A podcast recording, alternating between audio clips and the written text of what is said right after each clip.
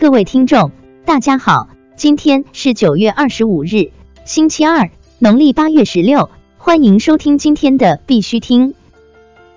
头条新闻。阿根廷第一台比特币 ATM 在布宜诺斯艾利斯购物中心开始运营。据 Bitcoinist 消息，阿根廷的经济危机正在推动投资者购买比特币以保护他们的财富。中央银行已经放宽了对该国比特币 ATM 机的规定。根据拉丁美洲 a s i n a 比特币主管 Marcius Goldenhorn 的说法，十二台自动柜员机将很快安装在首都。据悉，第一台比特币 ATM 已经开始在布宜诺斯艾利斯购物中心运营，接受比特币的商店数量也在继续增加。图灵奖得主 Silvio Micali 破解区块链在扩展性、安全性、去中心三者兼容难题。图灵奖得主、美国麻省理工学院计算机科学与人工智能实验室教授 Silvio Micali 提出了一个解决方案，Algorand 破解了区块链在扩展性、安全性、去中心三者不可兼得的难题。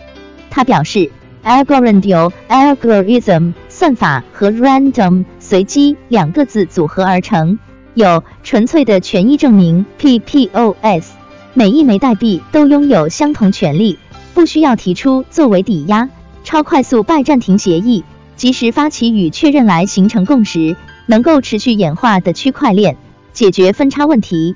通过所有代币权利相等，每个步骤皆随机替换参与者。来确保整个网络可以最大程度去中心化，而 Algorand 借由加密抽签组建临时验证委员会来减轻工作量，提升效率，也保证了网络的可扩展性。且因验证者皆为随机加密选出，也来不及篡改或撤回他们对外发出的消息。下一轮又将是新一批随机选出的参与者，所以也让安全性有极大的保证。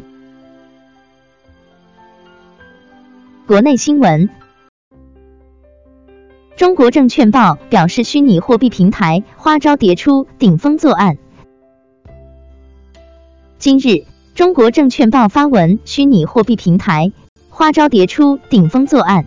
文章称，今年以来，监管部门清理整顿境内虚拟货币交易场所和 ICO 活动的举措不断升级，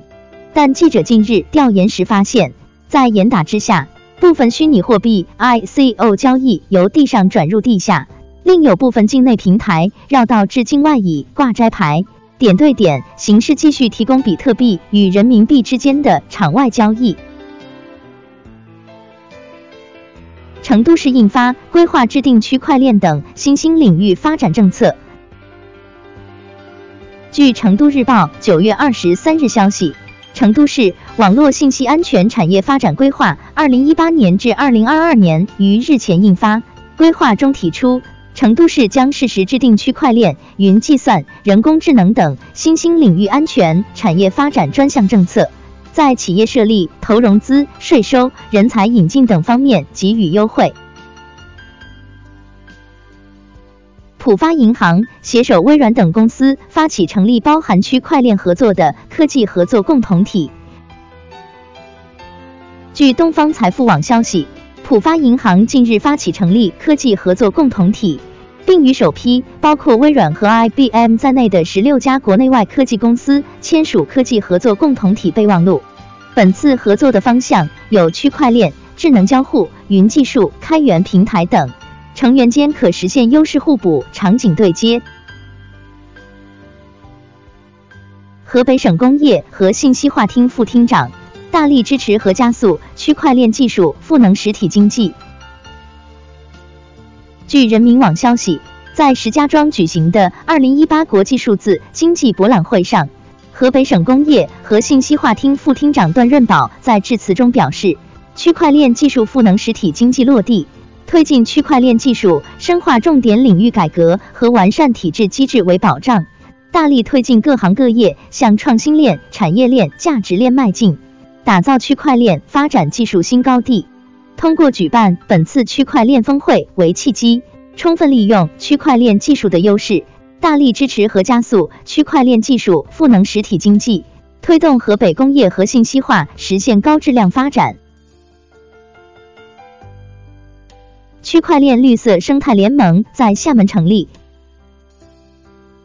据厦门网消息，近日，中国管理科学研究院学术委员会区块链研究中心华东课题组暨中泰联盟在厦门举行新闻发布会。宣布区块链绿色生态联盟正式成立。华东课题组副组长、中泰联盟理事长袁世昌在会上表示，中国农林牧渔业资源非常丰富，但存在产供销和信息品质不对称等问题。区块链绿色生态联盟运用最先进的区块链技术，搭建绿色生态产业链平台，拓展产学研销渠道，让生态绿色健康农产品享誉中国，走向世界。财富杂志表示，中国上榜世界五百强中，超过百分之三十涉足区块链。美国财富杂志发布新一期世界五百强排行榜，在上榜公司数量上，今年中国公司达到了一百二十家，已经非常接近美国一百二十六家。中国上榜的一百二十家企业中有四十六家不同领域企业都涉足区块链，占比超过百分之三十。国际新闻：比特大陆子公司 Antpool 与休斯顿火箭队签署赞助协议。据 Cryptoverse 消息，比特大陆的子公司 Antpool 近日与 NBA 休斯顿火箭队签署了赞助协议。美国银行提交在分布式网络中采取多重数字签名专利申请。据 Cointelegraph 消息，美国专利商标局 USPTO 上周公布的专利申请文件显示，美国银行提交了一项在分布式网络中采取多重数字签名的新专利申请。这项专利关乎一个新系统，该系统用来管理联网设备中的各项传输数据。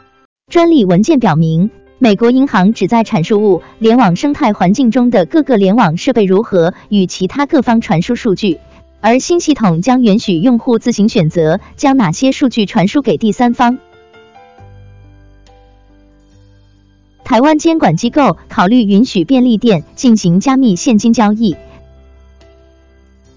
据 Crypto Globe 消息，台湾金融监管机构金融监督委员会 FSC 正考虑允许其的便利店进行涉及数字货币的现金交易。FSC 主席建议。允许数字货币相关的现金交易低于每日限额。